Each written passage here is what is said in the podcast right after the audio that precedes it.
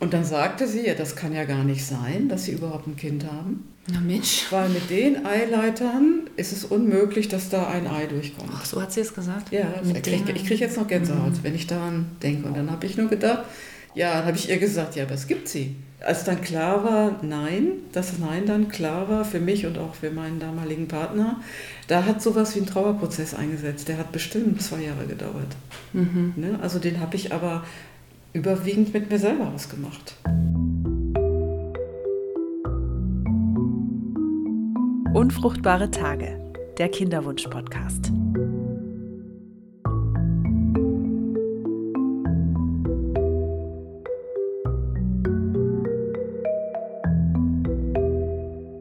Jawohl, herzlich willkommen. Herzlich willkommen zu Unfruchtbare Tage. Der Kinderwunsch-Podcast. Dem Kinderwunsch-Podcast. Und wir sitzen hier gerade so ein bisschen wie aufgeregte Hühner auf der Stange, denn es ist der erste Podcast, wo wir einen Gast haben. Ein Gast? Und was für ein? Was für ein? Ja. Ähm, eigentlich einen, den wir nicht erstmal gar nicht so auf dem Schirm hatten. Überhaupt nicht. Den wir nicht geplant hatten, der oder die wiederum sehr spontan ähm, mir schrieb, Mensch, ich habe deinen Podcast gehört und das geht mir nicht aus dem Kopf und eigentlich wäre ich doch eigentlich auch eine ganz gute Ansprechpartnerin. Mhm. Dieser Gast sitzt jetzt gerade zwischen uns am Kopfende meines Küchentisches. Mhm.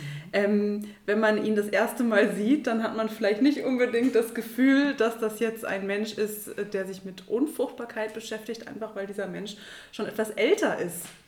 Ähm, also nicht mehr so um die 30, ganz offensichtlich nicht mehr. sondern offensichtlich nicht. Darf ich äh, sagen, wie alt du bist? Ja, selbstverständlich, kein Problem. Ähm, es handelt sich um niemand weniger als um meine Mutter mm. und sie ist mm. Jahrgang 1960 mhm. und ist somit 63 Jahre alt. Genau. Herzlich willkommen, Herzlich liebe willkommen. Birgit. Ich freue mich. Ich freu mich hallo Mama.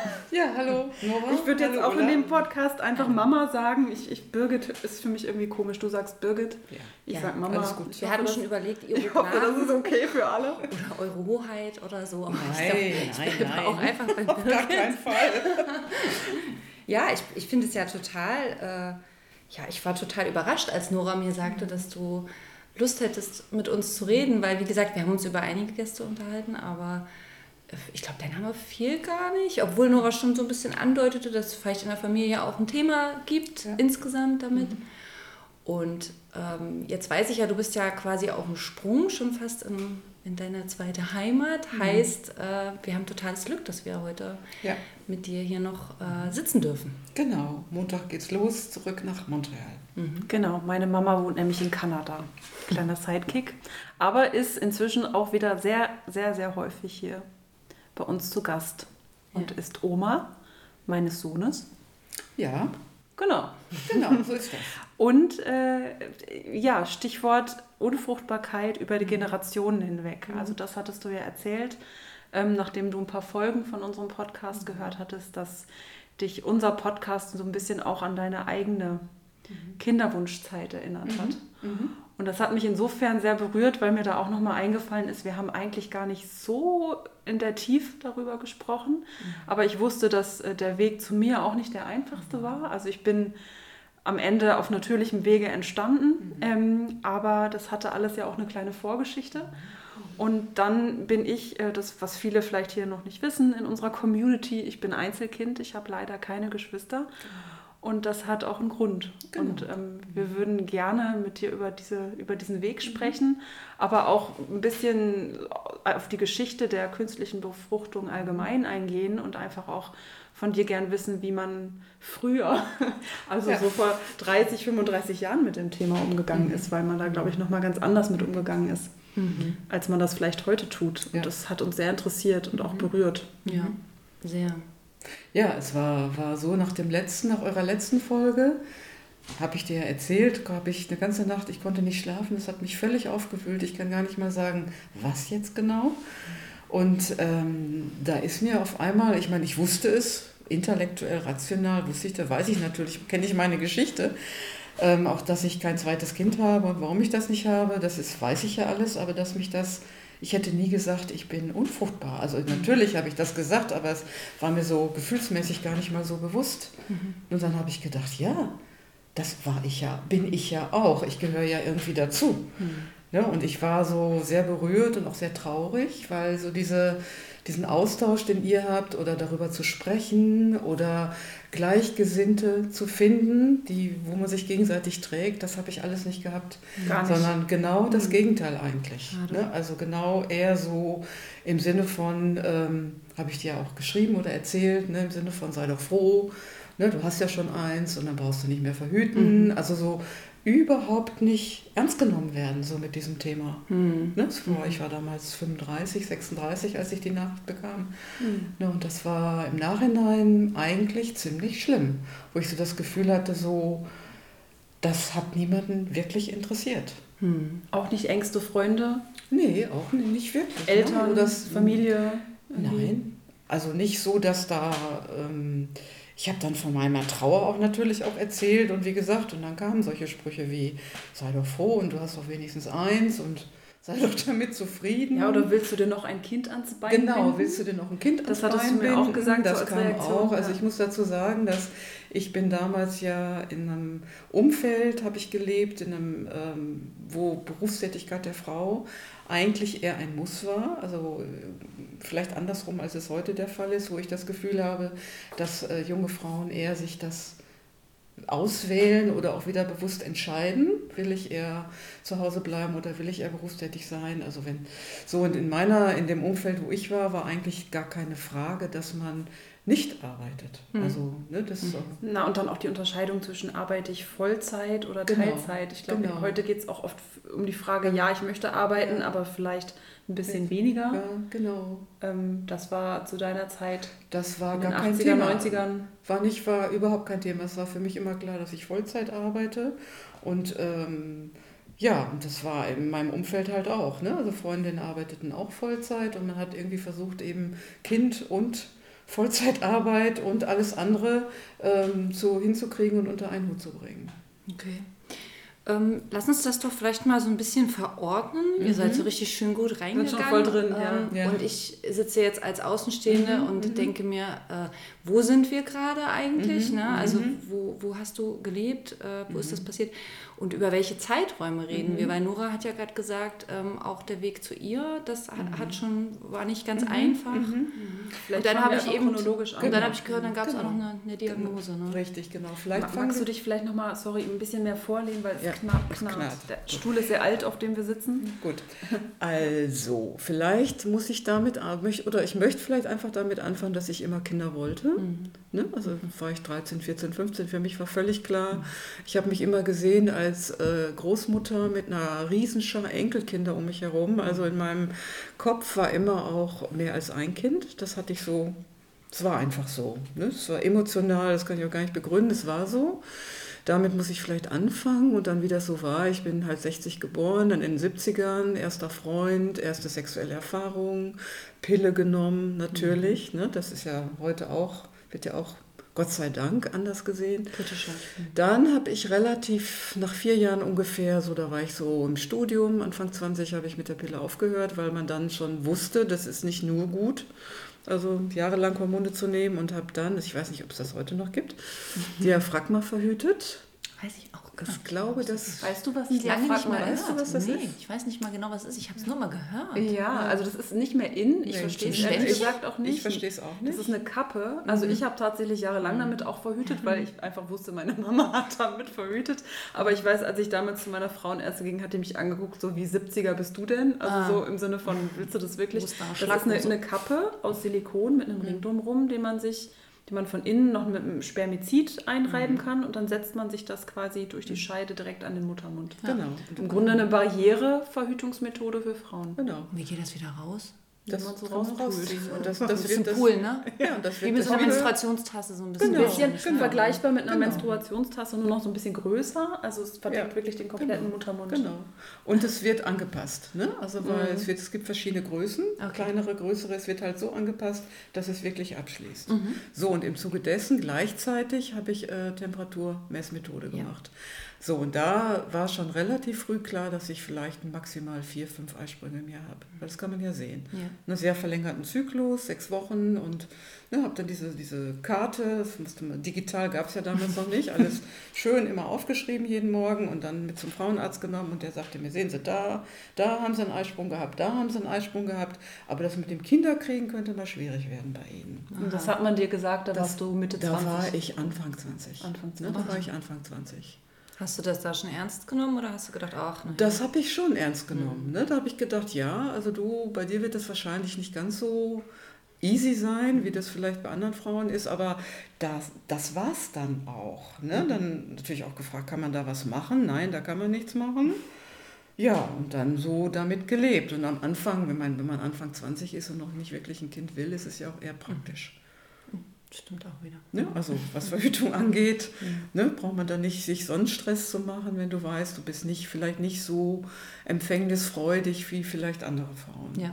Ne, Ja. Das war so. Und dann lernte ich ja deinen Vater kennen. Aber vorher, Mama, hattest du doch noch eine Entzündung. Genau, genau. Ich hatte eine Entzündung des kleinen Beckens. Danke, dass du mich daran erinnerst. Nein, das ist ja wichtig. Nein, nein, das für die ist, das ist spätere wichtig. Als ich, Diagnose mal, genau, als ich Diplom gemacht habe, hatte ich eine ziemliche Schmerzen im Unterbauch und Ja. dann hatte ich die äh, Diagnose Entzündung des kleinen Beckens, hieß das damals. Das war direkt nach meinem Diplom, da war ich 24, kurz vor 25 und da sagte mir der Frauenarzt, eigentlich wollte der mich ins Krankenhaus schicken. Der sagte, Sie müssen jetzt eigentlich drei Wochen stramm liegen, damit Sie das gut ausheilen. Und äh, sagte, ja, aber Sie können sich auch zu Hause ausheilen. Sie müssen mir nur versprechen, dass Sie gar nichts tun, weil Sie riskieren sonst, dass Sie nie, nie Kinder bekommen können. Da war ich, ja, da war ich 24. Und weiß man heute, was es wirklich war? Ähm, Entzündung des Ich- kleinen Ich habe Beckens? es auch noch nie ich gehört. habe kennt eine. Vermutung, das kennt man gar nicht. Also ich habe die Vermutung, dass es Chlamydien waren. Das ist meine Vermutung heute. Dass die Diagnose gab es damals nicht. Die gab es noch Nein, nicht. gab es nicht, nein. Nein, also meine Diagnose war Entzündung des kleinen Beckens. Was auch immer, ne? Was auch immer das Kann ja, kann ja alles sein. Kann ja alles sein. Du hattest also, äh, Beschwerden, nehme ich an, dann. Oder starke. Du hattest ja Beschwerden, du musst ja. ja, Schmerzen. Hat richtig. richtig, richtig dolle Schmerzen. Also es hat richtig, richtig dolle weh. Ja, und dann habe ich mich drei Wochen, also wie gesagt, es war direkt nach dem Diplom, habe ich mich dann drei Wochen strickenderweise auf meinen Balkon gesetzt. Und dann war das ähm, okay danach. Ja, Keine Medikamente bekommen? Keine, Kein Antibiotikum? Die Antibiotikum habe ich, Doch. glaube ich, Mhm. bekommen. Ja, ja, ich meine ja, ich hätte ein Antibiotikum bekommen. Und der sagte halt, das kann eben dann dazu führen, dass ich keine Kinder bekomme. Aber warum? Was Und genau Zysten da ich- passiert? Nee, das, das konnte der mir nicht sagen. Okay. Genau, und mit Zysten hatte ich auch zu tun, Eierstockzysten. Ja. Also gut, das alle, war alle möglichen alle Sachen. möglichen Frauen. Mhm. Dinger, so, wo man sagen kann, ja, ist nicht vielleicht die günstigste Voraussetzung, aber ich habe das nie so wahrgenommen, als ähm, ich kann keine, werde keine Kinder bekommen. Also Nee. das hat auch niemand so direkt gesagt. dass Der das, Kelch wird vorübergehen. Genau, das wird irgendwie heilen und dann wird das alles auch wohl funktionieren. Ja, Und dann hast du meinen Vater genau. kennengelernt. Dann habe ich deinen Vater kennengelernt und der wollte auch Kinder. Das war ja schon mal großartig. Ja. weil Ja, klar. Nicht so einfach, Ja. einen Mann zu finden, der auch Kinder will. Damals schon nicht und ich glaube heute auch nicht Nee. so einfach. Ne, und dass das dann passt, ist dann auch nochmal eine andere Geschichte. Ja. Ja, auf jeden Fall wollte dein Vater auch Kinder und dann haben wir irgendwann halt gesagt, okay, jetzt ist der Zeitpunkt gut. Ich hatte meinen ersten Job Mhm. und ähm, ja, er war auch am Ende seiner Ausbildung und dann haben wir gesagt, okay, probieren wir es doch mal. Mhm. Und dann wurde ich nach zwei Monaten wurde ich schwanger. Bumm. Bumm, genau. Habe ich überhaupt nicht mitgerechnet. Ich wollte eigentlich immer ein Kind im Sommer bekommen. Und wurde Ähm, dann ja, ja, ähm, seit, ja, kleiner Info, mein Geburtstag ist im tiefsten Winter. Winter. Genau, genau. Also wir haben dann so, natürlich plant man dann, dann überlegt man neun Monate. Und ich hätte gerne einen, ab Mai, so von Mai bis September hätte ich gerne geboren. Und habe dann im Januar geboren. Weil es so schnell klappte, habe ich nicht mitgerechnet. Ach so, also du hast gar nicht damit gerechnet? Nein, ich habe nicht Weil damit viele, wenn die ja sagen, wir legen los, äh, Ja. denken ja auch, es geht gleich los. Wir haben das ja auch schon mal reflektiert. Mir ging es ja damals auch so. Ich dachte, na, ich bin ja jetzt bereit, also geht's Ja. los. Aber vielleicht durch die Vor... Na, auf, ja, auf die, die Geschichte. Vorgeschichte, aufgrund der Tatsache, dass ich halt wusste, auch durch das Temperaturmessen, das habe ich halt ganz viele Jahre, habe ich das gemacht, Ja. wusste ich, ich habe vielleicht vier, fünf Eisprünge im Jahr. Also Ja, ich okay. habe nicht bei jedem Zyklus einen Eisprung. Ich hatte eine Freundin, die spürte ihre Eisprünge. Das fand ich grandios. Ja, ne? gibt's sowas. Die wusste genau, die hat heute auch zwei, zwei Kinder. Die ko- wusste genau, wann sie einen Eisprung hat und hat auch immer sofort gefluppt. Also das war bei mir nicht so. Mhm. Deswegen habe ich gedacht, das kann dauern. Das hatte ich schon im Kopf und war dann überrascht, dass es eben direkt im zweiten Zyklus am 19. Tag, also eigentlich wo es gar nicht hätte klappen sollen, auf einmal war ich dann schwanger. So, und dann habe ich auch nicht mehr daran gedacht, dass das vielleicht bei einem zweiten Kind anders sein könnte. Ja. Weil dann warst du ja, war ja im Grunde die Sorge Ge- von den Ärzten und Mhm. alles, was Genau. du bis dahin gehört hattest, war ja dann erstmal widerlegt. Richtig, genau. Gefühlsmäßig zumindest. Genau, gefühlsmäßig und der lebende Beweis, ne? Sitzt da jetzt neben mir. Also es ist gut gegangen, die Gut Schwangerschaft. gegangen, alles und, wunderbar. Ja, 35 Jahre später. genau, 35 Jahre später. Ja. Ja, aber Ja. dann. Aber dann, genau, dann hat das. Sollte nicht bei einem bleiben. Es Sag sollte- noch mal ganz kurz, wie Ja. alt warst du da ungefähr? Das so Ähm, vom- ich war, als ich schwanger wurde, war ich 27. Mhm. 27. Genau. Geboren hast du Nee, dann 26 war ich. Und 26. mit, geboren habe ich mit 27. Also relativ jung. Ende, Ja. der, Ende der 80er Jahre. Genau, Ende der 80er Jahre. Und ich kann heute sagen, Gott sei Dank, dass ich nicht noch länger gewartet habe. Mhm. Weil dann, glaube ich, hätte ich keine Kinder heute. Mhm. Mhm. Das heißt, die Nora war da. Ähm, Mhm. Du hast dich eingelebt in Muttersein, Mhm, ihr genau. wart eine kleine Familie Genau. und dann ist dein alter Traum wieder wahr geworden von Genau. ich will ja mal eine Großfamilie Mhm, haben und Genau, genau. da sollen mehrere Kinder Mhm. kommen und ihr habt es irgendwann weiter probiert. Genau, dazwischen liegt eine Trennung vom Vater Ah, okay. meiner Tochter. Ja. So, und dann lernte ich meinen zweiten Mann kennen. Aha. Und ich habe auch eine Zeit gebraucht, also nach der Entbindung überhaupt wieder zu wollen, also wieder schwanger werden zu wollen. Mhm. Also so nach zwei Jahren war das definitiv noch nicht da. Mhm. Ne, es gibt ja viele Frauen, die können sich sofort nach der Entbindung wieder vorstellen, war bei mir nicht der Fall. Naja, auf jeden Fall lernte ich dann den, äh, meinen zweiten Partner kennen. Und dann war ich so, du warst fünf. Genau, das war dann Genau. so Anfang der 90er. Genau, ne? Anfang der 90er.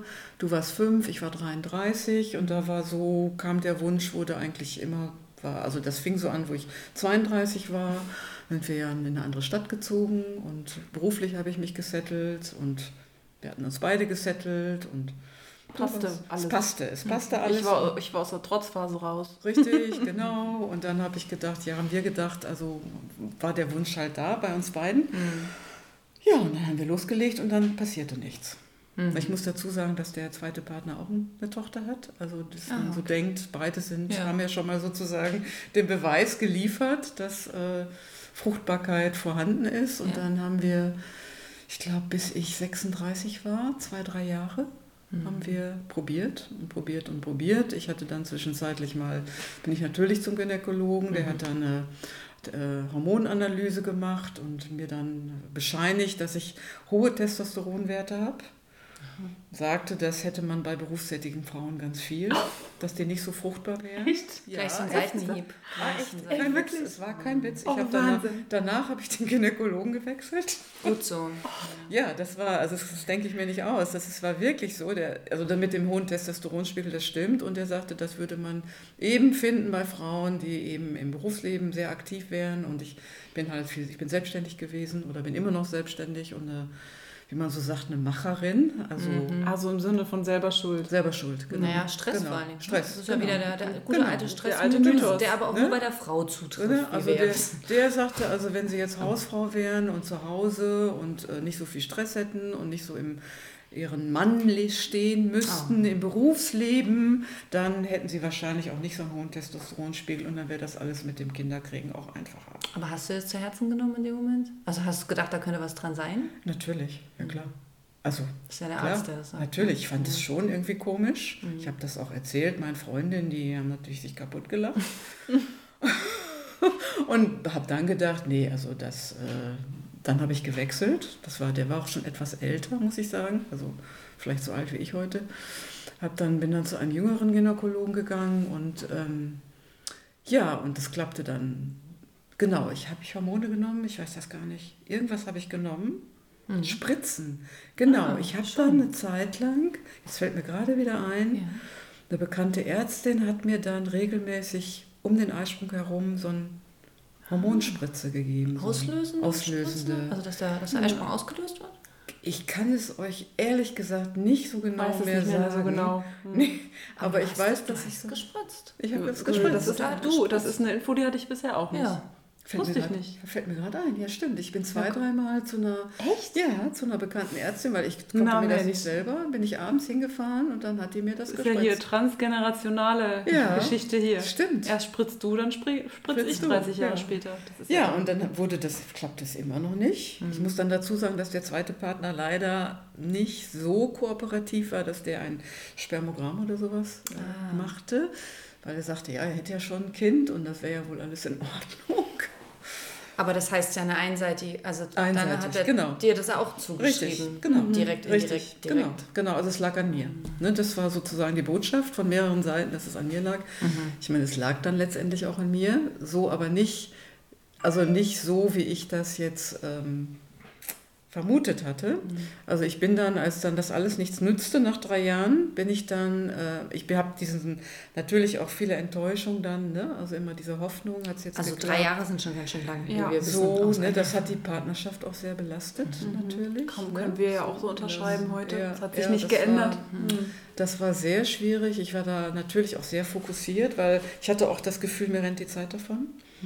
Ne, so, ich wurde dann 36, also ging auf die 40 zu und man sagte, also ich glaube ab 35 galt man damit damals als Risikoschwangere. Ist heute auch noch so. Ist heute auch noch so, ne, glaube ich. Naja, auf jeden Fall bin ich dann zu dem anderen Gynäkologen und der sagte, ja, also wir müssen sie jetzt erstmal gründlich untersuchen. Na, immerhin. Ab ins Krankenhaus, Bauchspiegelung. Ah, okay. Ne? Also diese Guckloch-Geschichten machte man damals durch den Bauchnabel. Und dann gibt es eine Situation, die ähm, ist mir dann in dem Podcast wieder so, nach dem Podcast so hochgekommen. Mama, ist das dein Handy? Es könnte sein. Das So, wäre schön, ja. wenn du das mal eben Ja, auf lautlos stellst. tut Wäre mir das okay? leid. Dann kannst du es gleich. Nee, das, das sind so Momente, die man dann schneidet. Das kannst du jetzt rausschneiden. Könnte auch lustig sein. Mama hat bis heute einen hohen Testosteron. Ja, muss immer noch am, am Immer noch am Multitasking und arbeiten. Ist nicht schlimm, Mama. Alles gut. okay, dass ich so viel quassel? Ja, Hä? Na, deswegen das bist ist du doch genau hier. so. Ja. Ich finde es auch gar nicht viel. Mach in aller Ruhe. Also, dann. Bauchspiegelung. Bauchspiegelung, genau, ich war bei der Bauchspiegelung.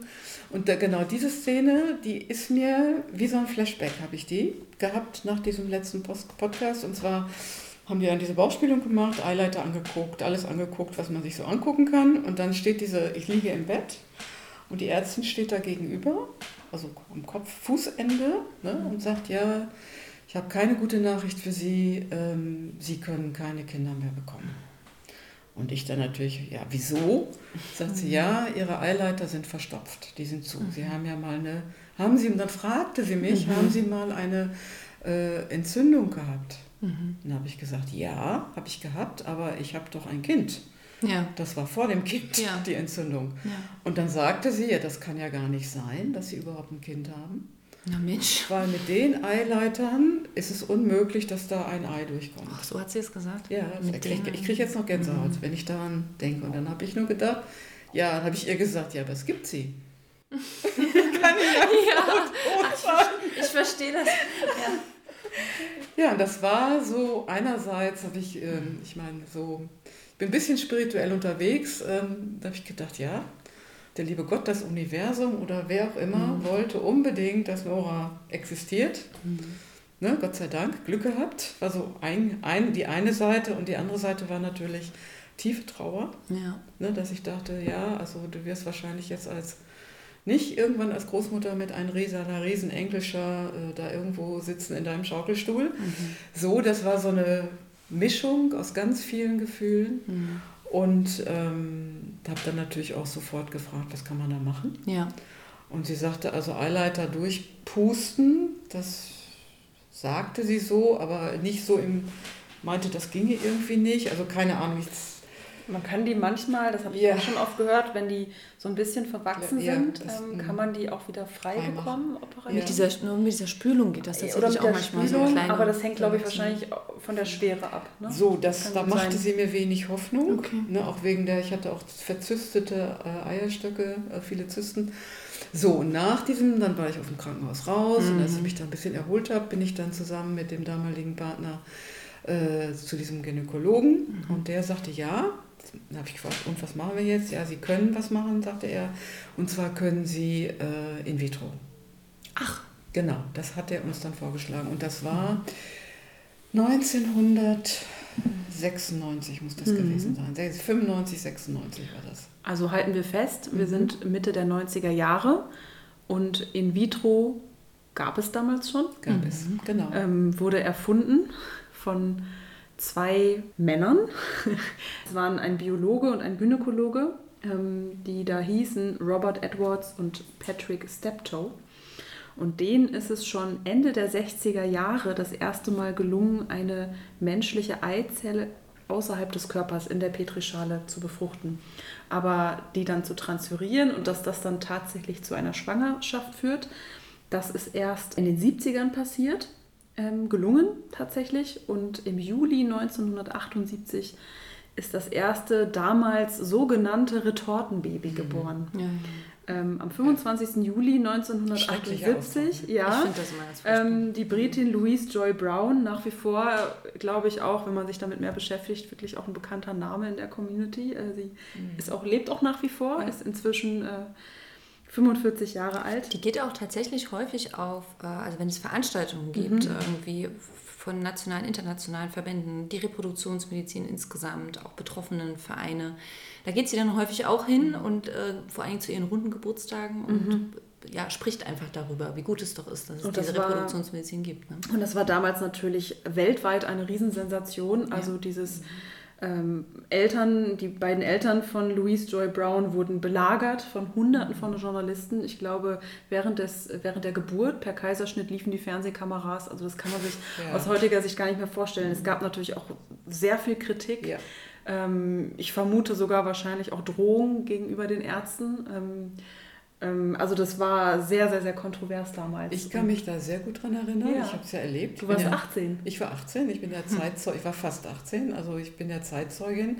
Und es war, es ging wirklich, wirklich zwischen Bewunderung und das ist ja eine Chance für die Menschheit bis hin zu absoluten Anfeindungen und auch die katholische Kirche hat sich, glaube ich, Abscheu. Mhm. Abscheu. Wie kann man nur dem Herrgott ins Handwerk fuschen nach dem Motto? Mhm. Wie kann man nur sowas tun und das ist doch nicht natürlich und äh, wie furchtbar und man weiß ja gar nicht, ob diese Kinder überhaupt gesund sind. Also das war sehr extrem, wurde das äh, diskutiert und die mhm. Frauen, also die das also die wurden auch verurteilt, die Eltern natürlich. Ne? Also die waren, glaube ich, neun Jahre, haben die versucht. Äh, genau, die haben es vorher neun Jage versucht oh, und genau. haben dann im Grunde auch diese Behandlung nur bezahlen können, ja. weil es war eine Arbeiterfamilie. Ähm, die konnten es nur bezahlen, weil sie zuvor eine Fußballwette gewonnen hatten. Mhm. Ja. Und was, was man ja hört, was du hier auch angekreidet hast, oder steht hier zumindest auf deinem Zettel oben drauf, mhm. und wo wir eben schon geredet haben, ist ja schon der Begriff Retortenbaby. Genau, genau. Retortenbaby. Das heißt schon dieses Framing, also die Menschen, die dort entstehen und die eben seit 1978 ja, ja, seit 78 geboren England. werden, mhm. dank ja. der Reproduktionsmedizin, werden einfach so als, ja, es gibt doch auch Reagenzglasbabys oder mhm. so, ne? also, also so dargestellt, als wären sie irgendwie anders, also als wären es andere Ja, und als, Kinder ob, sie, als, als ob sie Roboter wären. Mhm. Retorte, also ich habe die Assoziation ja. Roboter Irgendwas irgendwie. Technisches, ne? Star Wars, ne? Also, D, also wie heißt der noch? D2, 1, 2, ja, keine Ahnung. Also Klon, Klon, ja, genau. Ne? Also nicht natürlich, nicht menschlich. Mhm. Diese Assoziation, ja, genau. Assoziation weckt das. Nicht was menschlich. Mich, und was mich tatsächlich sehr, ähm, ich habe hier gerade auch meine Infos aus einem ähm, MDR-Artikel Online-Artikel vom Juli 2021, also jetzt noch nicht so lange her. Und ich finde es sehr interessant und auch schockierend, dass der Begriff Retortenbaby sehr häufig vorkommt, fast in jedem Absatz, mhm. und aber auch nicht eingeordnet wird. Ja. Denn heute sagt man das eigentlich nicht mehr. Ne? Nein. Ja, zumal diese Retortenbabys ja mittlerweile, wie wir nun wissen, ja so alt sind wie wir. Es sind ja auch äh, längst keine. Und also dementsprechend habe ich ja auch einen Retortensohn.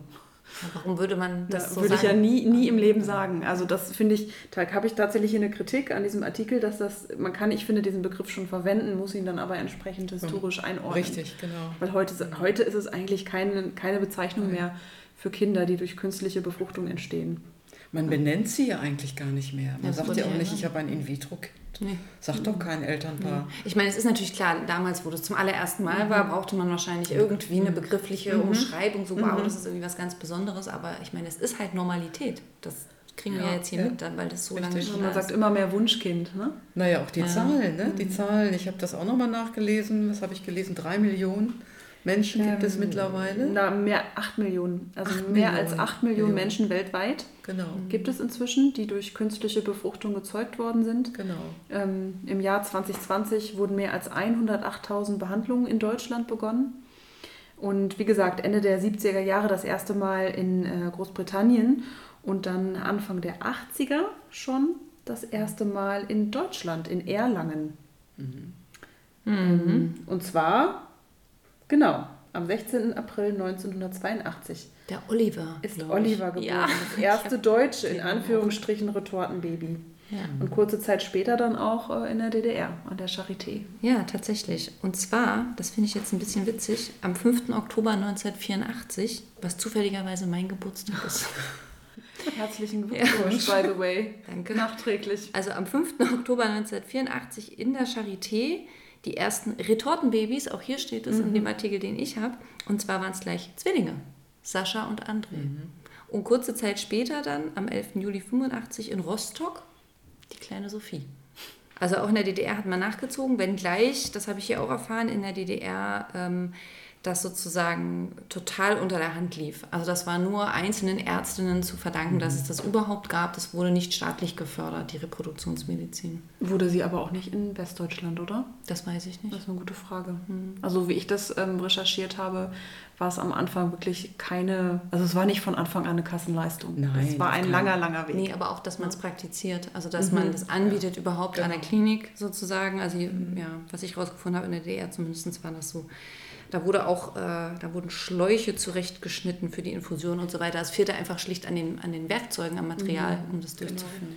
Und was ich auch nochmal, auch noch mal, ähm, um das abzurunden, nochmal eine krasse Zahl, ähm, bis es überhaupt zuerst, also zur ersten erfolgreichen Geburt eben kam, 1978, hatten die Ärzte, ähm, die beiden hier, Patrick Steptoe und Robert Edwards, etwa 600 erfolglose Embryontransfers schon gemacht. Wahnsinn. Das ist Wahnsinn. Wow. Also bis es 600 überhaupt geklappt hat. hat. Ja, also so die, die, ich sag mal, die Erfolgsraten, die man heute hat, ne, man sagt ja immer, je nach, natürlich immer je nach Alter und Voraussetzungen immer so äh, ja, Chance auf eine lebende ähm, Ge- Geburt nach künstlicher Befruchtung liegt so bei etwa 20 Prozent.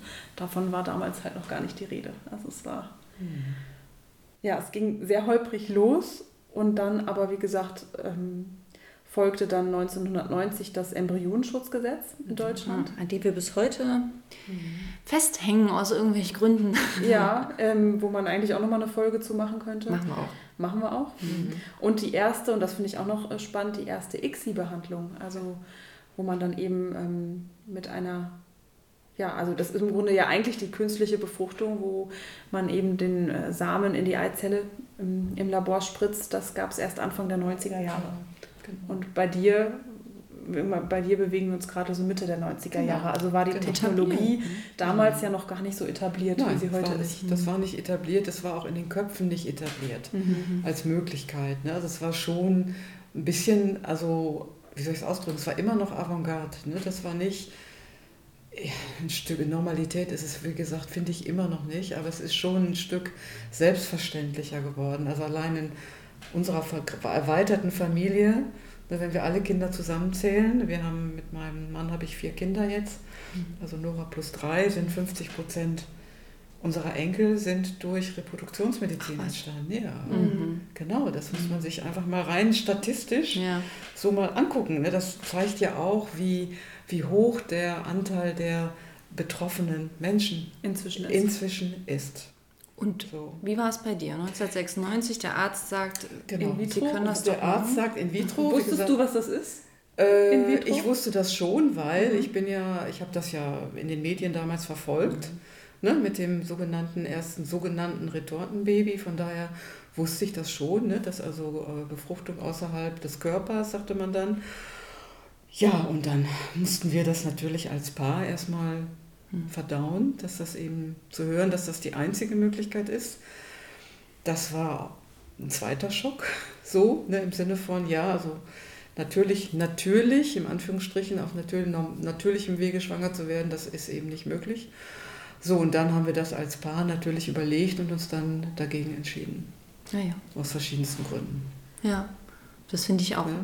Ja. total interessant, weil es ja mhm. auch bis heute, weiß ich auch aus der Selbsthilfegruppe, es gibt einige Paare, die auch bis heute sagen, wir möchten das nicht. Ja. Auch eben aus ganz verschiedenen Gründen. Genau. Also, genau. dass sozusagen nicht äh, unfruchtbar zu sein gleichbedeutend ist mit, ich mache dann eine reproduktionsmedizinische Behandlung, sondern manche machen ja auch vielleicht so eine IUI, also so eine Insemination, ne? genau. mhm. aber gehen nicht den Schritt tatsächlich zu IVF. Genau, das ist immer eine Entscheidung, denke ich, wie okay. auch ein Kind zu bekommen. Hm, ja. Also Und eine In Insemination, da, das, da überhaupt keine Rede von. Na, wenn die Eileiter... Äh, Ach ja, stimmt, geht, stimmt. Ja die, ja, ich, ich, ich habe immer wieder so einen Gedanken, Gedankenfail, wenn ich nee. an, an, Insemination denke, nee. aber klar, es muss Nein, aus beiden ja Richtungen das, das Ei ja nicht, äh, konnte ja nicht durch die Eileiter Ja, ja, durch. verstehe. Mhm. Und wenn du sagst, so, ihr habt euch da gemeinschaftlich dazu entschieden, mhm. dann denke ich so, aus meiner Erfahrung jetzt, das ist ja doch aber auch ein Prozess, oder? Also ihr habt dann bestimmt paar Mal zusammengesessen oder also mhm. also was meinst du, wie lang war das ungefähr? Halbes Jahr vielleicht. Hast du in der Maximal. Zeit auch mit anderen geredet darüber? Wenig, ganz wenig. Also es war, nee, habe ich nicht mit meinen engsten Freundinnen vielleicht mhm. mal, aber es war nicht so, nein, das hat nicht im Vordergrund gestanden als Thema. Mhm. Ne, das war Nein, war nicht, nicht wenig. Also ich habe wenig darüber geredet. Ich habe dann, als dann klar war, nein, dass Nein dann klar war für mich und auch für meinen damaligen Partner, da hat sowas wie ein Trauerprozess eingesetzt. Der hat bestimmt zwei Jahre gedauert. Mhm. Ne? Also den habe ich aber überwiegend mit mir selber ausgemacht. Ach, tatsächlich. Ja. Mhm. Also ja. da kam dir nicht in den Sinn, vielleicht mal irgendwie, ich meine, weiß nicht, ob es damals schon Selbsthilfegruppen gab. Mhm kann man nicht in Wahrscheinlich nicht. Nein, Oder in irgendeiner nicht, Form nein. vielleicht auch nochmal jemanden. Nein, wie gesagt, weil, weil in dem Umfeld, in dem ich mich bewegte, waren Kinder, die waren da, aber jetzt, wie soll ich es ausdrücken? Also im Vordergrund stand einfach, ähm, sich sozusagen im Beruf zu verwirklichen und nicht in der Mutterschaft. Ja. Das war sozusagen als Wert, es hört sich so bekloppt an, wenn ich das sage, aber das war als Wert wirklich am höchsten angesiedelt. Mhm. Ne? Also, dass ich Beruf, meinen Beruf ausübe, dass ich beruflich erfolgreich bin, dass ich ne, da Fortbildung mache und so weiter und so weiter, dass ich mich da sozusagen. War das allgemeine Sache, was man so verallgemeinern kann?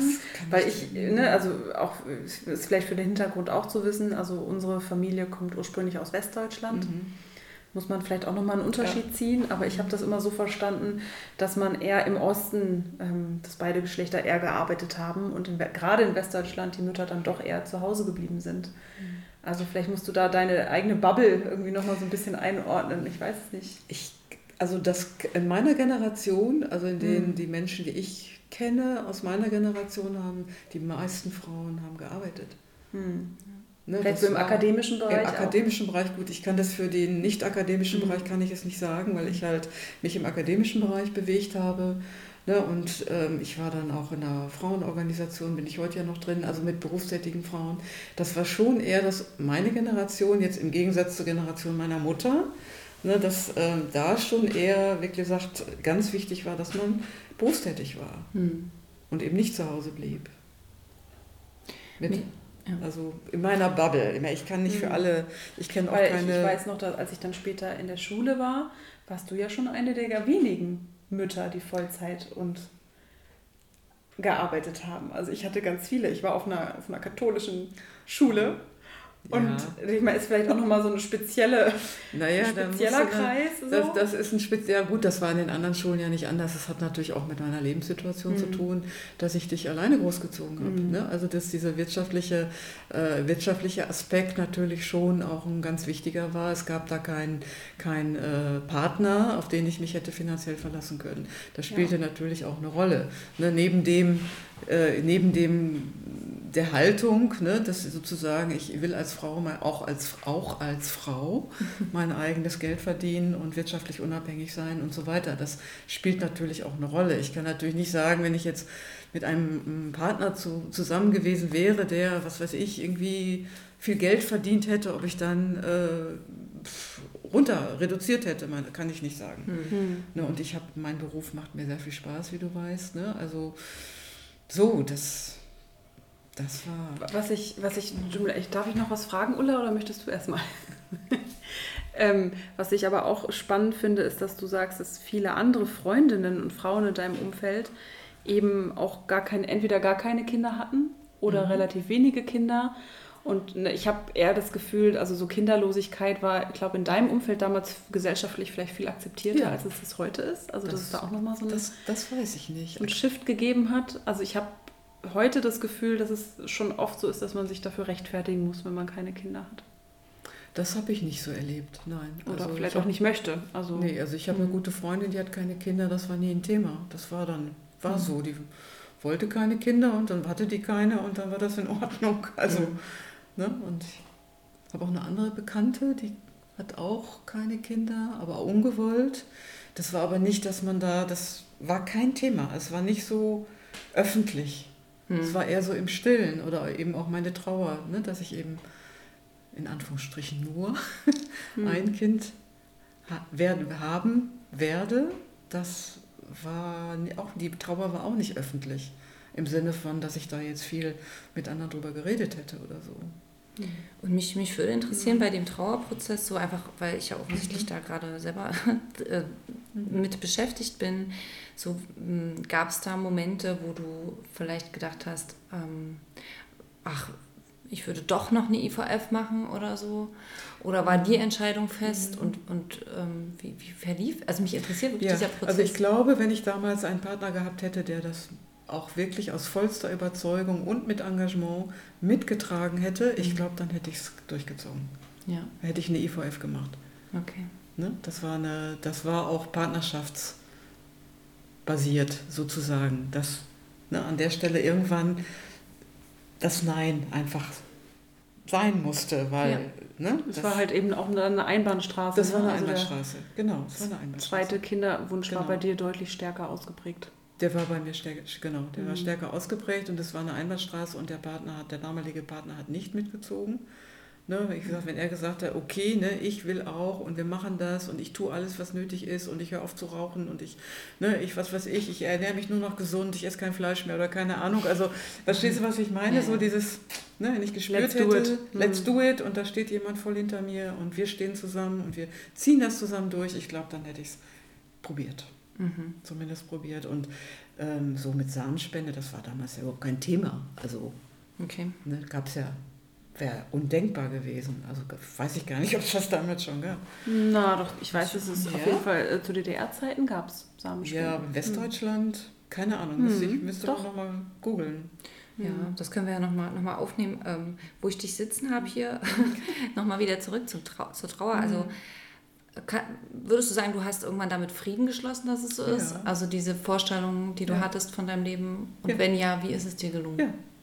Wie ist mir das gelungen? Also, wie soll ich das beschreiben?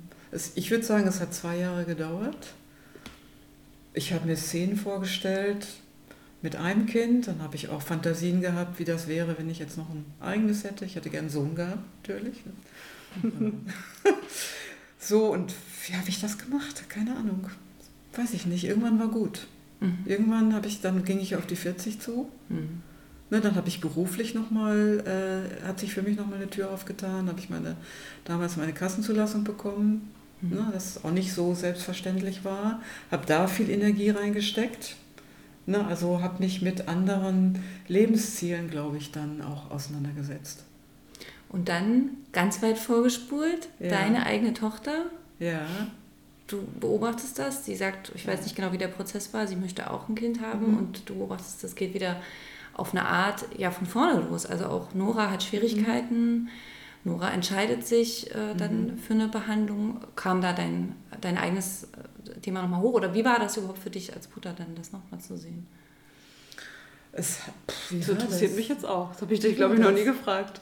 Wie war das? Das ist eine gute Frage. Als klar war. Ähm, ähm, es hat mich, also es hat mich hm. schon erinnert, hat mich erinnert mhm. an meine eigene Geschichte. Gerade bei, bei Aaron, bei dem ersten Kind. Mhm. Ne, dass ich gedacht habe, ja, um Gottes Willen, nicht schon wieder. Mhm. So, also, mhm. also schon, schon. Ich glaube, wir haben auch drüber gesprochen.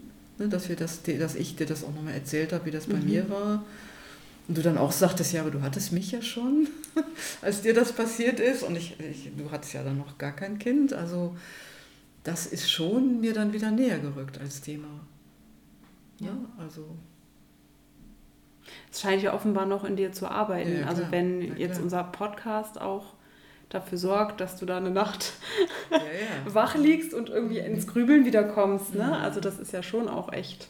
Ja, ja, ich, Deutlich. Ja, weil ich habe dieses, ähm, ich glaube, ins Grübel, in Grübel würde ich das nicht nennen. Also mir sind einfach wieder viele Erinnerungen hochgekommen und ich hätte damals nicht, nicht da, weil euer, Pod, euer Podcast heißt ja Unfruchtbare Tage. Hm.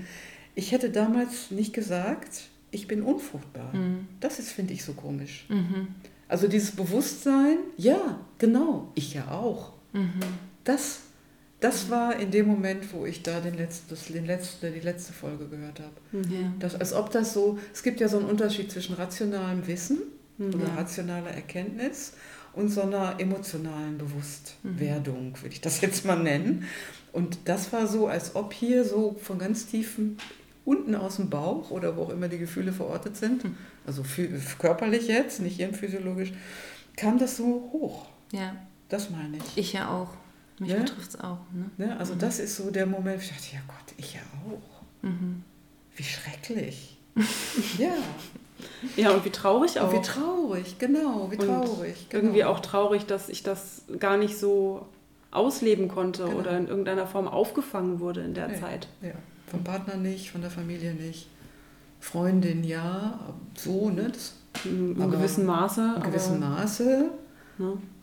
Ich Ja. denke auch, dass, also ich denke, dass fast jeder, der jetzt auch zuhört, wahrscheinlich in der eigenen Familiengeschichte gar nicht so lange forschen muss und schon gibt es da diese eine Person, diesen einen Onkel, diese eine Tante, diese, genau. weiß ich nicht, Paten, Pateneltern oder wie auch immer, die auch keine Kinder haben. Und wenn man dann vielleicht manchmal ein bisschen nachfragt oder ein Kind und nicht weiter, äh, wie jetzt in deinem Fall, wenn man dann nachfragt und sagt, was war denn eigentlich los? Ich denke, da werden sich bei vielen auch äh, tatsächlich Geschichten offenbaren. So. Also auch in meiner Familie gibt es das. Meine Großtante hat mir irgendwann erzählt, dass sie, als bis mein Cousin da war, haben die, glaube ich, acht oder zehn Jahre probiert. Oh, Wahnsinn. Und sie hatte stärkste Blutung, hat sie mir erzählt. Ich so mit meinem Wissen denke, meine Großtante hatte mit Sicherheit eine Endometriose, das, was sie so beschrieben hat. Ne?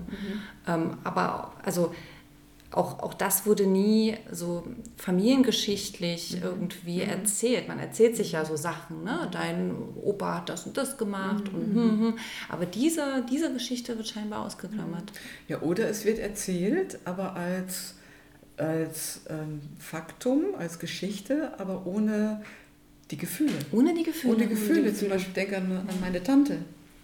Ne? Also die Schwester meiner Mutter. Ach echt? Ach, okay. Ja, du weißt, wen ich meine, ne? Ja, na klar.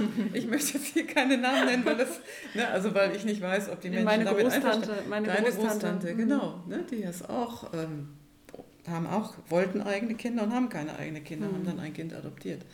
Na, oder selbst meine Oma, Ja, welche deine genau, Mutter ist, richtig. hat zwar zwei Töchter, Ja, also dich mhm, und deine genau. Schwester, welche meine Tante ist.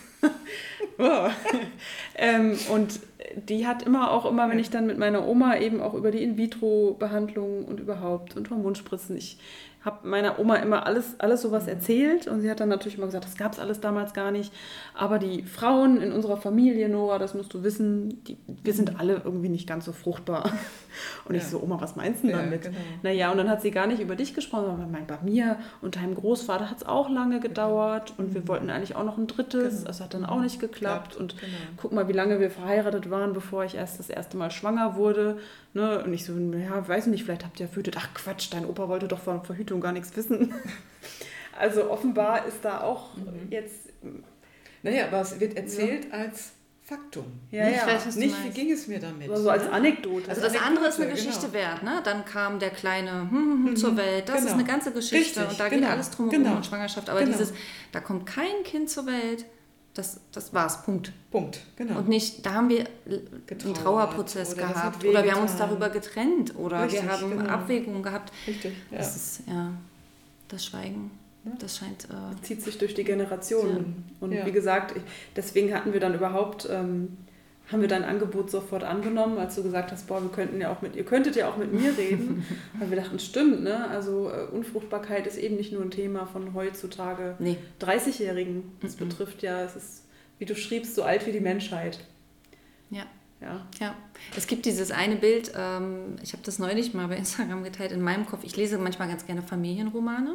Und in Familienromanen gibt es ja hinten oft so diese Stammbäume mit den einzelnen Ästen.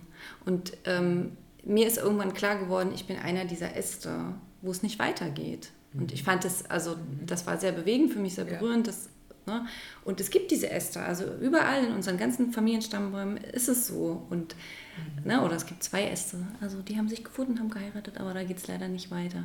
Also genau das ist es eben. Das Thema Fruchtbarkeit, Unfruchtbarkeit, natürlich ist das die ganze Zeit, also so werden wir oder werden wir halt nicht äh, zu Familien. Natürlich ist das ein altes Thema. Wie ist das jetzt für dich, Mama, zu sehen, dass ich zum zweiten Mal? Ah, ich finde das großartig. Also, äh, äh, das ist klar.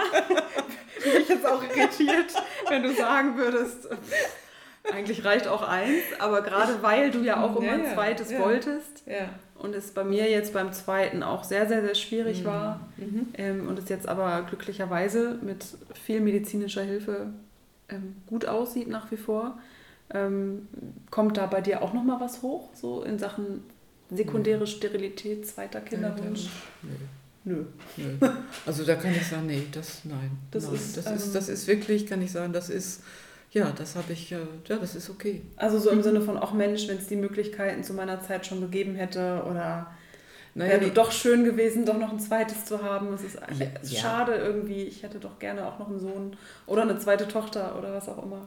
naja, weißt du, ja, klar, also wie soll ich, wie soll ich es ausdrücken? Natürlich, klar, hätte ich gerne ein zweites Kind gehabt. Natürlich, ich hätte gerne einen Sohn gehabt. Oder auch wenn du siehst, dass dein Mann jetzt gerade drei Kinder hat. Das ist ja auch nochmal eine ganz andere ja, Dynamik. das ne? ist großartig. Ich freue mich sehr für ihn. so.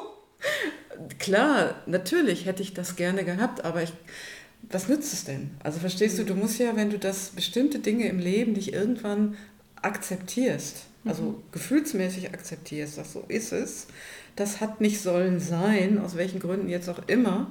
Das gilt ja nicht nur für, für Kinderkriegen, das gilt ja für ganz, ganz, ganz, ganz viele Dinge im Leben. Ne, was auch immer, Träume, die man sich nicht erfüllen, erfüllt hat, nicht erfüllen konnte oder was auch immer, wenn man nicht irgendwann sagt, das nehme ich an, Annahme, Akzeptanz, dann wirst du unglücklich. Hm. Ne? Also das ist ja eine, das ist ja auch eine Herausforderung, ähm, eine le- lebenslängliche Herausforderung, würde Ja. ich mal sagen. Ne? Also das, das, was einem geschieht, das, was einem passiert, das, was man erlebt, anzunehmen. Mhm. Ne? Das gilt ja für ganz viele Bereiche und da gehört das auch dazu. Natürlich hätte ich, wenn du mich so fragst, klar, ich hätte gerne ein zweites Kind gehabt, natürlich, ja. immer noch. Hm. Aber wenn man dann so sagt, es hat nicht sollen sein. Hm. Aber das ist die Quintessenz. Das ne, ist die man Quintessenz, das kann ich heute sagen. Ne? Wenn Genau. du mich jetzt vor 30 Jahren gefragt hättest, ne, so als ich in dem Prozess drin war, hätte ich dir wahrscheinlich eine andere Antwort gegeben. Ne? Hätte ich gesagt, na, wie furchtbar und der Mann zieht nicht mit, wie furchtbar und Mhm. was mache ich denn jetzt und ne, ich meine, ich werde wahrscheinlich nicht glücklich werden im Leben. Ne? So, das weißt du ja alles nicht, wenn du drin steckst. Ne? Und heute kann ich sagen, das ist gut, alles ist gut. So. Ach, wie schön. ja, Und ich meine, wenn man es jetzt ganz genau nimmt, hast du ja jetzt eigentlich auch eine Enkelkinderschar. Richtig, habe ich. Hab Also, ich. Mhm, ich ich sind hab- zwar nicht genau. alle, alle deine biologischen. Nein. Also, ne, ich meine, ich habe eine Enkel. Wir haben jetzt. Wie viele Enkelkinder hast du jetzt? Ich habe jetzt sieben Enkelkinder. Schön. Mhm. Ja, und das achte ist unterwegs. Also ich habe wahrscheinlich, das habe ich ja auch nicht bewusst gemacht, aber wie man ja viele Dinge im Leben erstmal so unbewusst macht, irgendwie doch werde ich mit 80, 90 vielleicht doch irgendwo sitzen und den Enkelkindern aus dem dicken Buch vorlesen. Also, also ich so. wünsche es dir sehr. Ahnung. Wie auch immer. Ich wünsche es dir sehr und Ja. ähm, Mhm. ich bedanke mich für, Mhm. das, für das Gespräch, Ja, ich- dass du uns zur Verfügung gestanden hast. Fantastischer erster Gast. Ja, ich, ich, ich finde das, nichts ich hinzuzufügen. bedanke mich bei euch, dass ihr mich eingeladen habt. Das ist eine große Freude, hat mir sehr viel Freude gemacht. Ja, und ich kann nur sagen, ähm, bin eine begeistertere Zuhörerin. Weiter so. Ich finde das ganz großartig, was ihr da macht. Ganz Vielen, toll. vielen Dank. Einen, einen guten Flug zurück. Dankeschön. Sage ich jetzt schon Danke, mal. Wir Mama. sehen uns ja wahrscheinlich nicht nochmal. Und äh, du, Nora und ich, wir sehen uns schon bald wieder. Ja, wir sind nämlich jetzt wieder voll in äh, Podcast-Produktionsstress. Mhm. Und der nächste Gast steht auch schon Steht vor der schon in den Startlöchern. ja, Wir hören freuen uns. Genau. Bis dann. Bis Ciao. dahin. Tschüss. Das war Unfruchtbare Tage, der Kinderwunsch-Podcast. Produziert und präsentiert von Nora und Ulla. Die Musik stammt von Music Fox.